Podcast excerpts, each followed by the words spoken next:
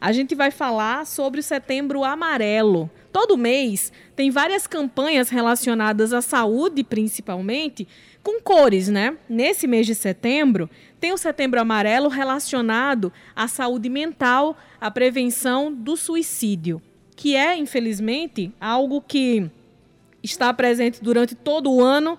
Infelizmente, acontecem casos e que por muito tempo nós da imprensa não falávamos abertamente sobre casos de suicídio. Havia um entendimento de que falar sobre poderia incentivar as pessoas. Hoje, felizmente, a gente consegue falar trazendo falas especializadas, trazendo entrevistas, como a que nós vamos trazer a partir de agora, com o psiquiatra Mário Márcio Chaves, que já está em linha conosco. Já agradeço ao senhor, doutor Mário, por participar conosco. Sei que o senhor está no, no meio do, do plantão, mas tirou um tempinho para nos atender. Desejar ao senhor uma boa tarde. Qual a importância de falarmos sobre saúde mental, de falarmos sobre prevenção ao suicídio durante uma pandemia, principalmente, que tem aflorado tantas situações complicadas para tantas pessoas? Boa tarde, Divina. Boa tarde, senhor Petrônio. Tudo bom?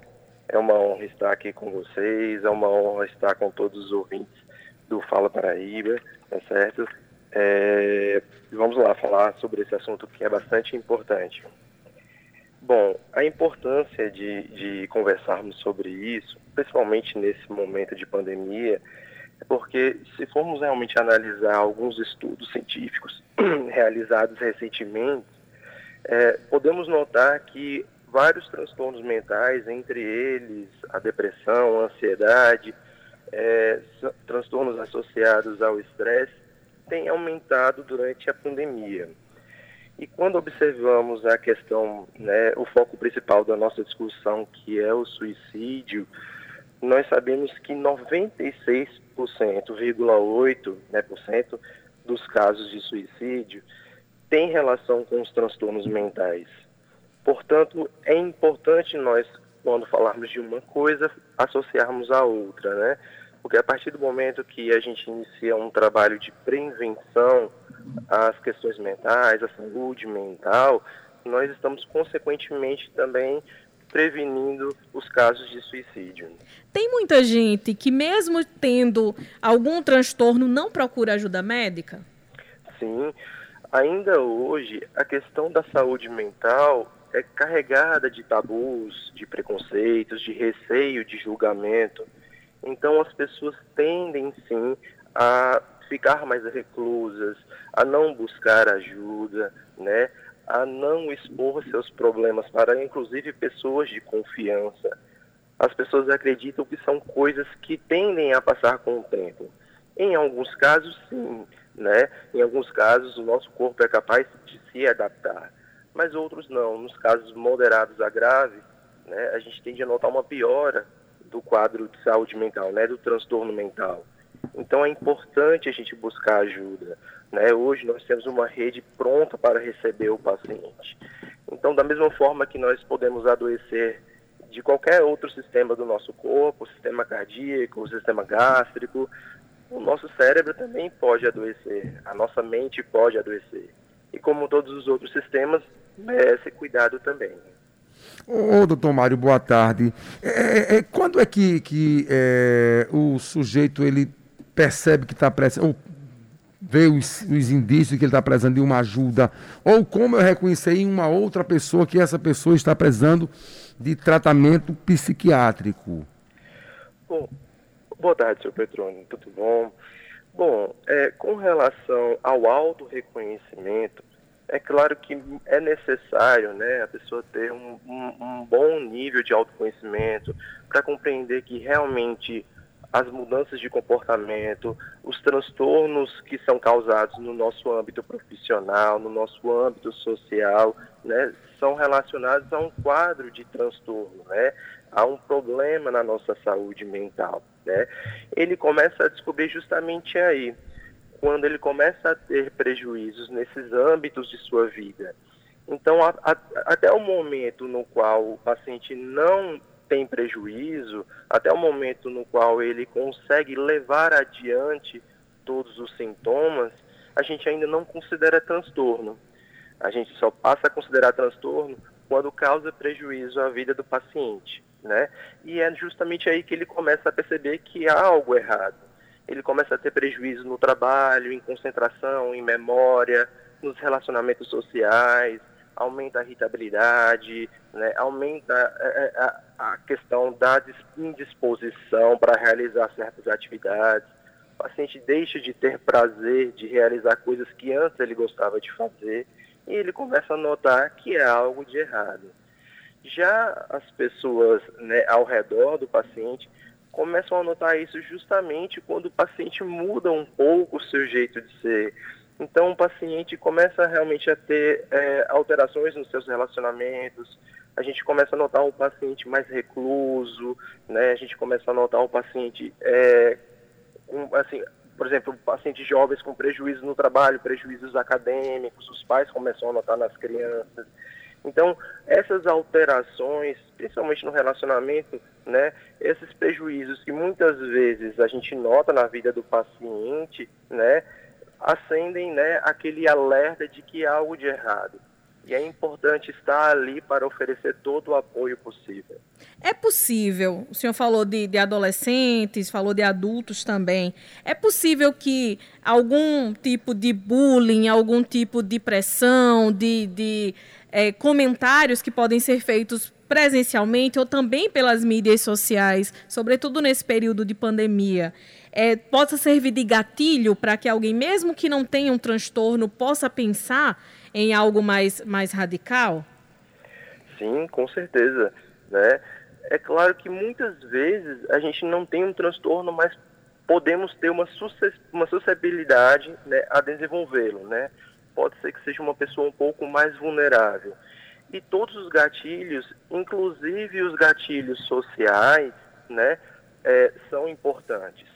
No caso de bullying, por exemplo, né, é uma afronta, é uma, é um, um, uma situação de humilhação que inclui inclusive a humilhação psicológica, né? Então, o paciente, quando passa por uma situação dessas, né, é como se realmente ele estivesse passando por uma afronta, um ataque à sua psique, né? Então, gera sim desgaste mental e se ele, ele se ele apresentar qualquer vulnerabilidade, ele vai ter sim uma facilidade maior para desenvolver algum transtorno e até chegar a uma situação de tentativa de suicídio. Doutor Mário, certamente essa pandemia que o mundo enfrenta é, trouxe danos, creio eu que em alguns casos irreversíveis. É, como é que está a saúde mental do brasileiro, do modo geral, do paraibano mais especificamente? Bom, Petrônio, é, como no mundo em geral, a gente notou sim uma piora né, dos quadros mentais dos, dos brasileiros e dos paraibanos. Aqui a gente pode associar a questão da pandemia diretamente, né, a perda de familiares, perda de família de, de pessoas próximas. A gente pode associar as consequências também da pandemia, o isolamento, no qual realmente é, aborda várias situações nos quais mantinha a saúde mental do paciente, o contato social, as horas, as, as horas de lazer, né? a questão do, do excesso de trabalho, a mudança de rotina, né? É, o trabalho em casa. Então, a gente nota que algumas consequências da pandemia podem também influenciar nisso. Eu estava lendo um trabalho realizado em Portugal na semana passada, um artigo, né, mencionando justamente a questão do isolamento como um grande vilão é, no desgaste da saúde mental das pessoas. A gente tem uma mudança de vida muito brusca, né? Quando a gente começa a ficar mais preso em casa, a gente muda de, a, a nossa rotina, a gente deixa de fazer coisas que antes protegiam a nossa saúde mental, compreendem? Então, a gente nota, assim, consequências diretas da pandemia e, assim, e consequências né, secundárias, certo? Quando a gente vai observar a questão do brasileiro, não é só a pandemia que influencia. Nós estamos passando por vários outros momentos de complicação, né? É, as questões políticas, as questões financeiras, né? Muitas pessoas entrando na faixa da pobreza, muitas pessoas apresentando dificuldades financeiras. Então a gente nota que isso influencia sim no desenvolvimento de transtorno mental. Então, da mesma forma que em outros lugares do mundo, como em Portugal, mencionado nesse artigo, aqui também a gente nota um aumento né, dos casos, um aumento da, da frequência de pacientes com transtornos mentais, tanto em âmbito nacional quanto em âmbito regional aqui no nosso estado da Paraíba. Quando o senhor fala sobre as pessoas que estão passando por essas situações complicadas, acho que vale ressaltar para todo mundo, quem, quem, tem, quem já tem algum transtorno e quem não tem também, sobre como lidar, como lidar, né? Não precisa, quando eu falei de pequenas agressões, tem gente que faz críticas a outras pessoas, tem gente que utiliza mídias sociais, principalmente porque está distante fisicamente, para fazer comentários que ultrapassa a questão do comentário maldoso, por vezes cometimento de crimes através da internet mesmo, discriminação, ofensas gravíssimas. Tá na hora das pessoas pararem para pensar nisso também, né? Perfeito. A gente nota que a, a internet, né, as mídias sociais, elas oferecem um certo grau de proteção, né, a essas pessoas, pois muitas vezes há a questão da impunidade e muitas vezes é um ambiente no qual as pessoas elas têm como se escaparem, elas têm como se esconderem através de perfis falsos, né? Elas têm como manusear isso de uma forma mais impune. Por isso que gera o estímulo, né, para que elas continuem atuando dessa forma. E se formos observar essa situação como um todo, da mesma forma que a vítima pode ter algum transtorno, né, sendo afligida por, por essas questões, os ataques, o cyberbullying, né? A gente nota que as pessoas que tendem a, a provocar o cyberbullying, as pessoas que tendem a cometer esse tipo de crime, né, também têm seus problemas na saúde mental. E muitas vezes ela usa aquele recurso da internet como válvula de escape, descarregando todas as suas frustrações e sua raiva em outras pessoas do outro lado da linha, né? Que é bastante grave, né? Isso. Em relação a pessoas que chegam ao ponto de tentar é, tirar a própria vida, qual é o, o qual a melhor conduta para se ter depois? A pessoa vai passar por um tratamento psicológico? Como a família pode lidar? É, enfim, ficar muito próximo é o ideal, deixar a pessoa ter, ter sua liberdade e ficar mais distante é o ideal, a pessoa ficar mais quieta. Como amigos e familiares podem lidar nesse momento? Se não quiser fazer terapia, como proceder? Qual é a, a principal orientação nesse sentido? Bom, quando o paciente chega realmente num caso de tentativa de suicídio, que inclui a idealização e planejamento do ato, né? Realmente o paciente está em estado grave da situação, né?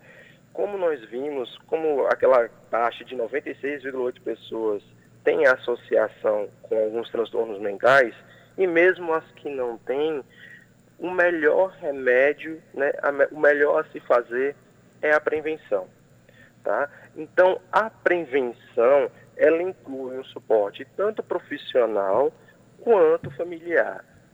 Né? Neste momento, no caso de tentativa, a gente sabe que a base familiar né, é extremamente necessária para recuperar e para manter a saúde mental de um indivíduo. Então, um paciente que não tem uma base familiar, não tem quem apoiá-lo, né, a gente sabe que ele é um paciente com um risco maior de um adoecimento mental.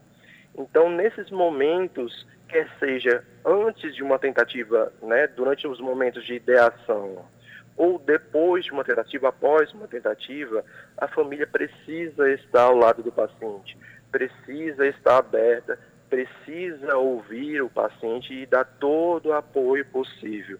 Porque, como a gente vê em várias, vários momentos da campanha do Setembro Amarelo, falar é sempre o melhor remédio. Quando há a tentativa né, é, é, consumada, no caso, foi feita a tentativa, é, é interessante buscar uma ajuda profissional, certo? Para que possa realmente estabelecer uma conduta a ponto de avaliar a saúde mental do paciente e tratar de acordo, certo? Mas quando é, o paciente não tem é, acesso a uma psicoterapia, a um atendimento psiquiátrico, certo? É interessante sim ter todo o apoio familiar e temos também uma arma que é bem importante, que é o, o, a ONG CBV, né? que é o Centro de Valorização da Vida. Para as pessoas que ainda não conseguiram atendimento profissional, para as pessoas que não desejam, né, que ainda têm uma certa, uma certa resistência, se vocês, se as pessoas quiserem sim um apoio, tá certo? Existe a possibilidade do contato com essa ONG. É uma ONG que o objetivo dela é justamente trabalhar em cima da prevenção do suicídio, né? É, a gente pode entrar em contato por via de chat, né, de e-mail e pelo número 188, né? Os voluntários que trabalham nessa ONG vão ouvir o paciente, tá certo? Com todo, com todo, sem, sem gerar julgamentos, né? Com toda a descrição, tá certo? E tentar apoiá-lo, tentar ajudá-lo nesse momento, tá certo?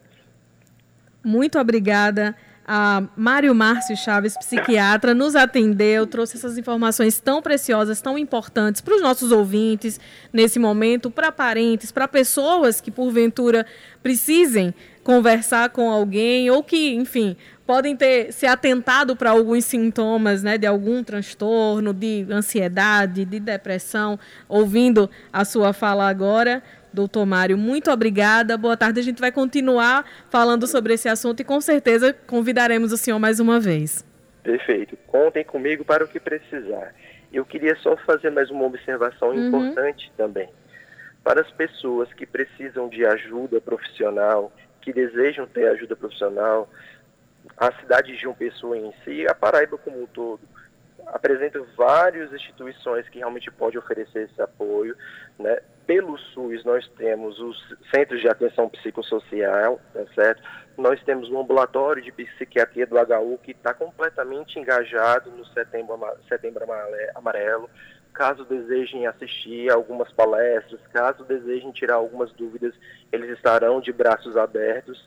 E nos casos de urgência e emergência, nos casos que é necessário um pouco mais de atenção, nós temos o Hospital Psiquiátrico Juliano Moreira e temos também o, o, o PASME, né, que é o Centro de Atendimento de Urgência, Emergência e Saúde Mental, fica no Hospital Ortotrauma de João Pessoa, tá certo?